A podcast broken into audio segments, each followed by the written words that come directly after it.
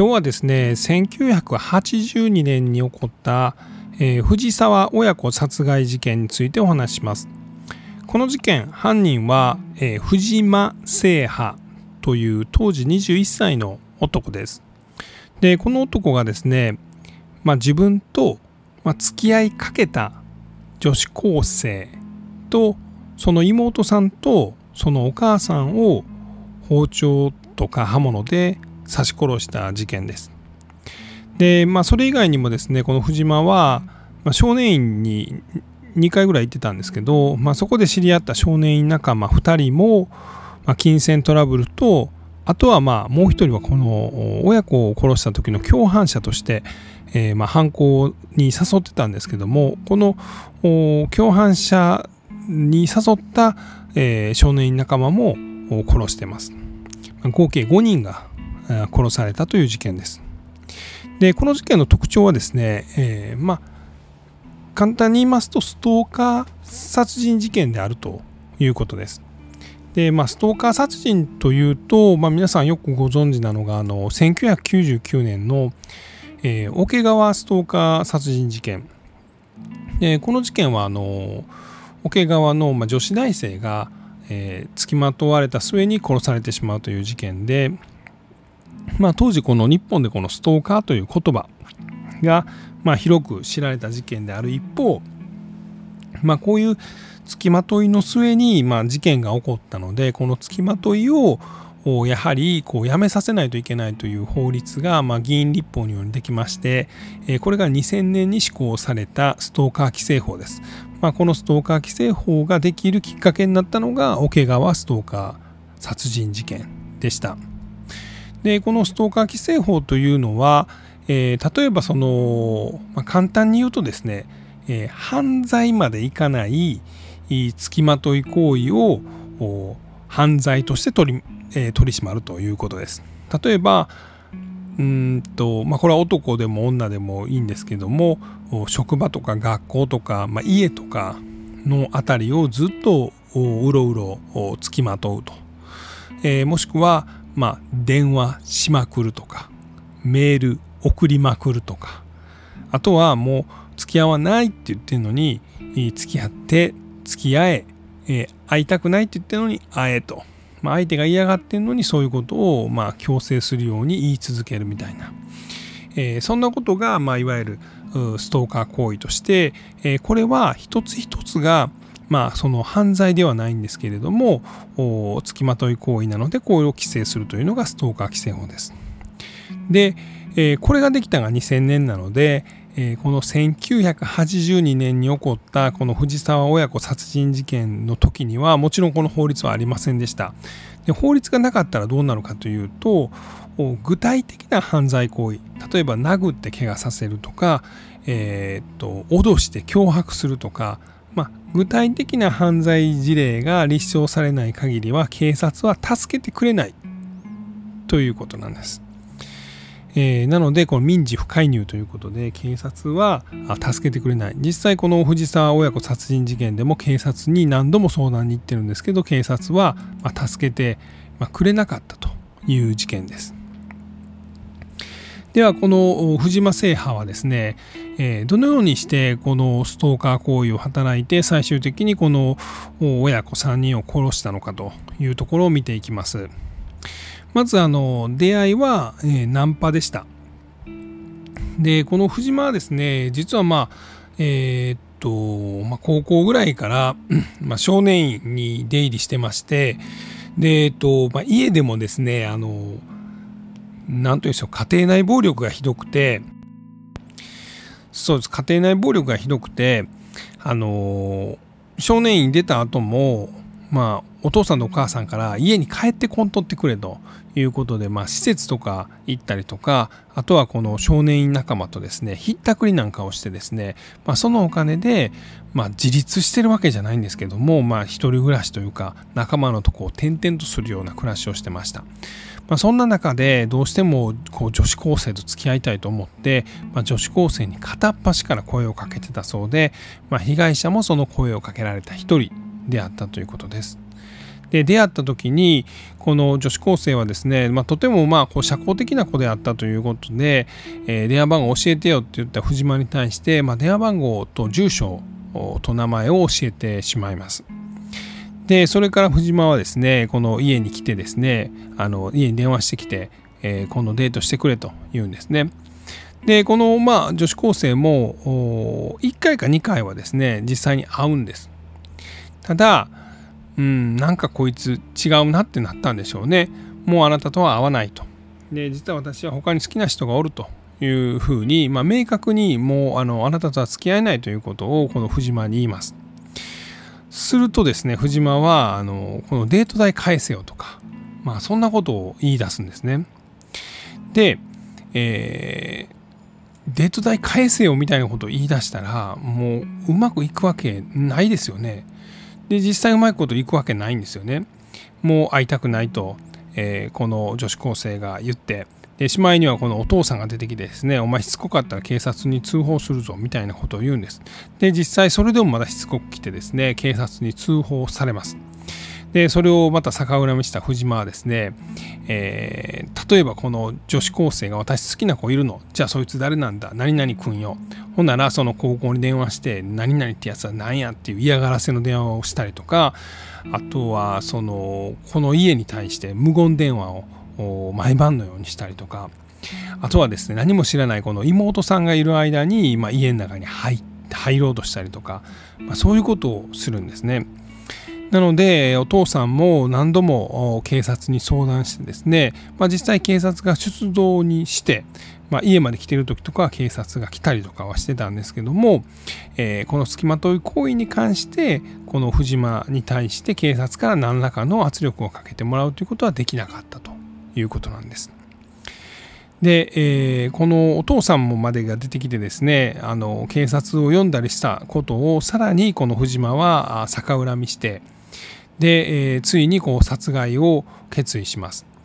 で、包丁2本と、まあ、小刀みたいなものを用意して、えー、少年時代の、まあ、悪友を、まあ、犯行に誘ってこの2人で、えー、この被害者の家にやってきます。それが1982年の5月27日の夜8時でした。でその時にはまだお父さんは家にいませんでした。お母さんと妹と女子高生です。晩ご飯を食べてたと思われます。でピンポンとチャイムを鳴らします。で、えー、新聞の集金ですと言うんですね藤間は。であ集金なんやと思ってお母さんがあお母さんがちょっと誰か分かんないですが扉を開けるとそこに藤間がいました。えー、この共犯者の少年院仲間がですね、えー、すぐさまあこのドアのチェーンロックをしたりとかあと電話線も切断しています。でその間に藤間はですね、えー、まずはあのこの妹さんのお太ももと胸部を刺します。でさらにお母さんの胸部を2回刺します。で、えー、2階から降りてきた女子高生も2度腹部と胸部を刺します。これによって倒れた3人を、まあ、そのままにせずですねさらにめった刺ししていきますで合計30箇所とも40箇所とも言われているほど、まあ、刺し続けます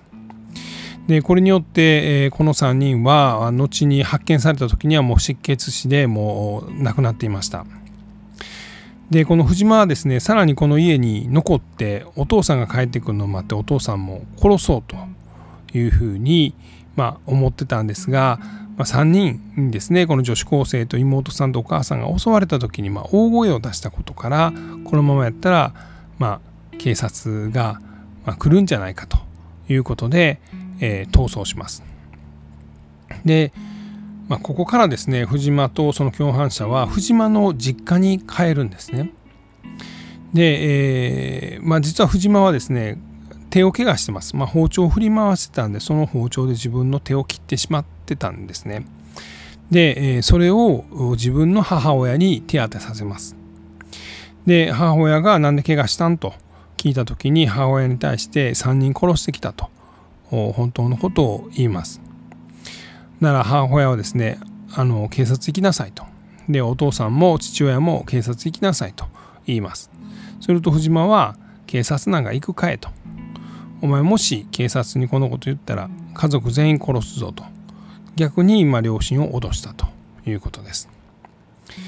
で、えー、その後ですね、えーまあ、藤間はですね、この事件が起こる少し前にですね、このひったくりの強盗でですね、まあ、200万ぐらい持ってたので、まあ、この逃走資金で、この共犯者と一緒に、まあ、逃走を図って、まあ、尼崎の方まで行ってたということです。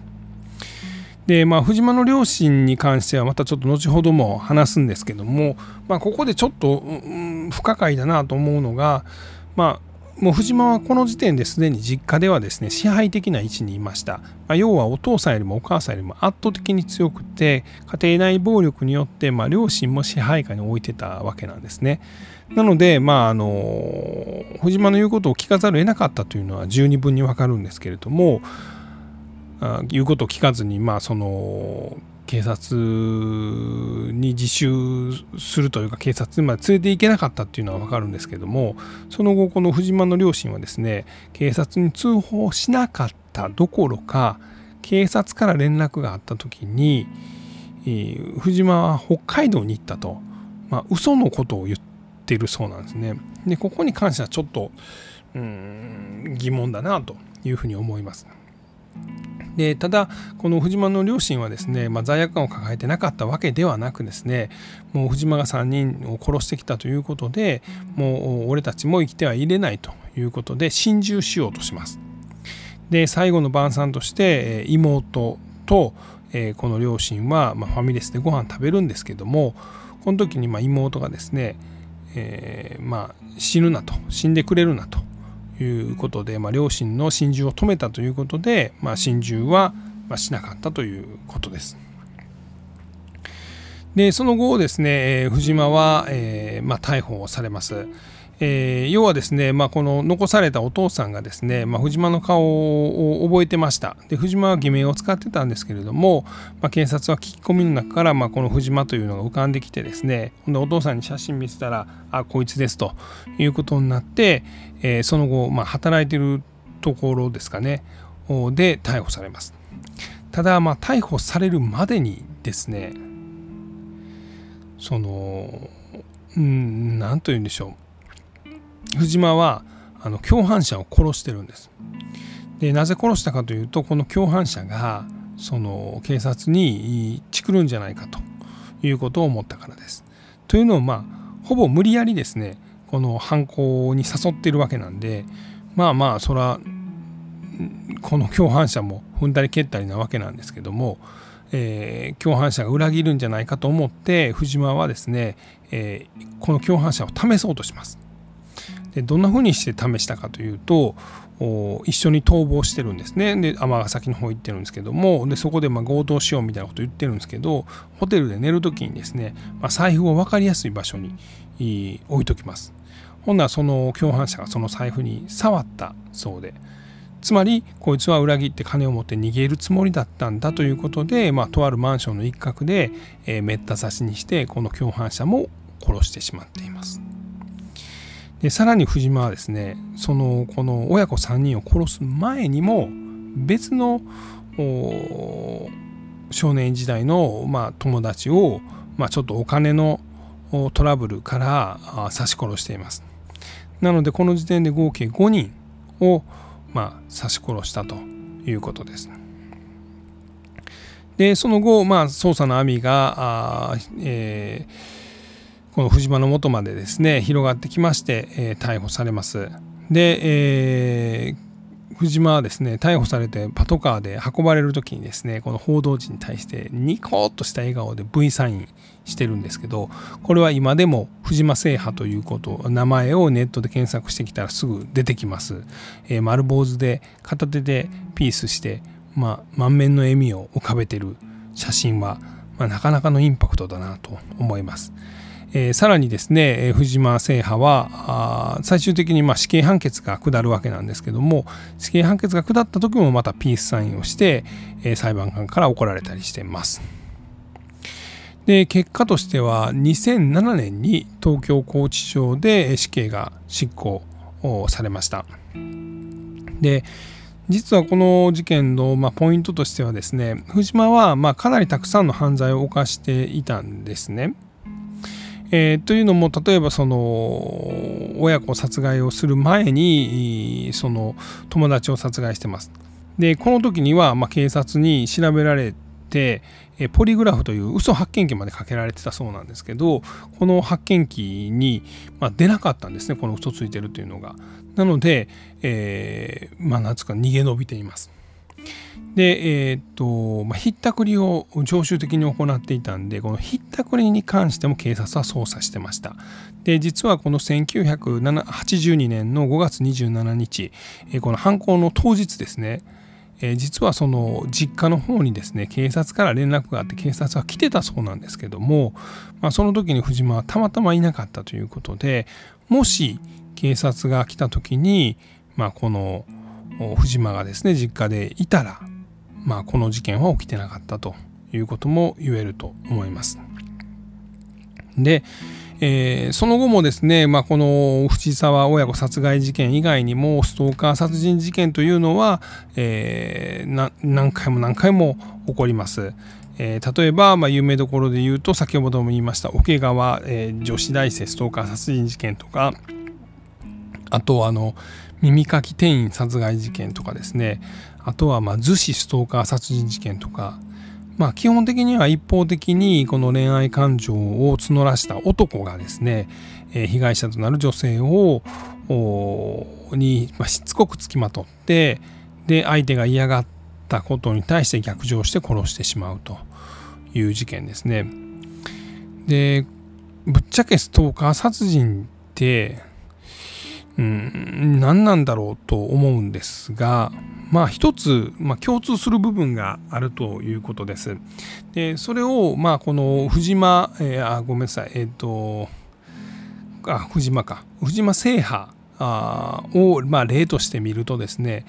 やはりこの親からの愛情がまあかなり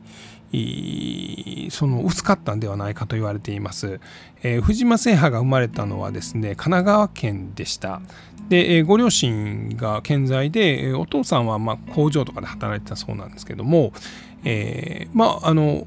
何ていうんですかね比較的、まあ、裕福というか、まあ、中流家庭で育ってました。ただ妹が生まれた途端にですねあのお母さんがなんかこう、えー、妹は私が面倒を見るで、えー、藤間制覇は旦那が面倒を見るみたいななんかそんなこうチーム分けみたいなことをしたそうなんですね。でこの頃からあまあ藤間が言うには妹ばかりがかわが可愛がられて、えー、例えばピアノも妹だけが買ってもらって、えー、藤間はあの全然可愛がられなくなったと。で実際藤間はですねあの、まあ、かなり小学校の頃から悪くてですね、まあ、例えばその同級生の子に対してのいじめもきつくってですねで弱いやつにはペコペコするのに自分より弱い人に対しては必要にいじめを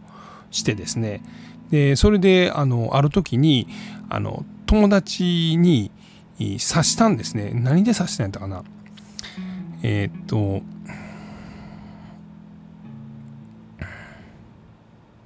あ鉛筆で、えー、女の子の同級生の女の子のほっぺたを突き刺したんですね。でこれがですね小学校の時に藤間がこれを起こしたことによってもう決定的にこう学校内にですねこの藤間を殺す会っていうのが結成されましてですねでもう逆に深刻ないじめを受けちゃったんですね。で、えー、これによってもう藤間は何ていうんですかねもう完全にもう阻害されていたと。えー、まずは両親からの愛情が薄くって学校内でも阻害されてしまって、まあ、やっぱ性格がちょっと変になっちゃったんじゃないかというようなことを言われています。でストーカー殺人というのは特にまあうんこれもちょっと乱暴ですけどうん、母親からのちょっと愛情が薄かったというのがこの犯人に対して共通しているというようなことも言われてます。なので女性に対してすごく執着して女性が自分を振った時に、えー、母親に捨てられたような時の印象とつながってそれが大きな憎悪に変わるみたいな。まあ、そんなことも言われてますが、うん。まあ、これもねあんまりこう母親ばっかり責めるっていうのもちょっとどうかと思うんですが一説にはそういう話があると。いうことでございます。またストーカー殺人事件については引き続きこのポッドキャストでもお話していきたいなと思っております。えー、本日は1982年に起こった藤沢親子殺人事件についてお話をさせていただきました。えー、最後まで聞いていただきましてありがとうございます。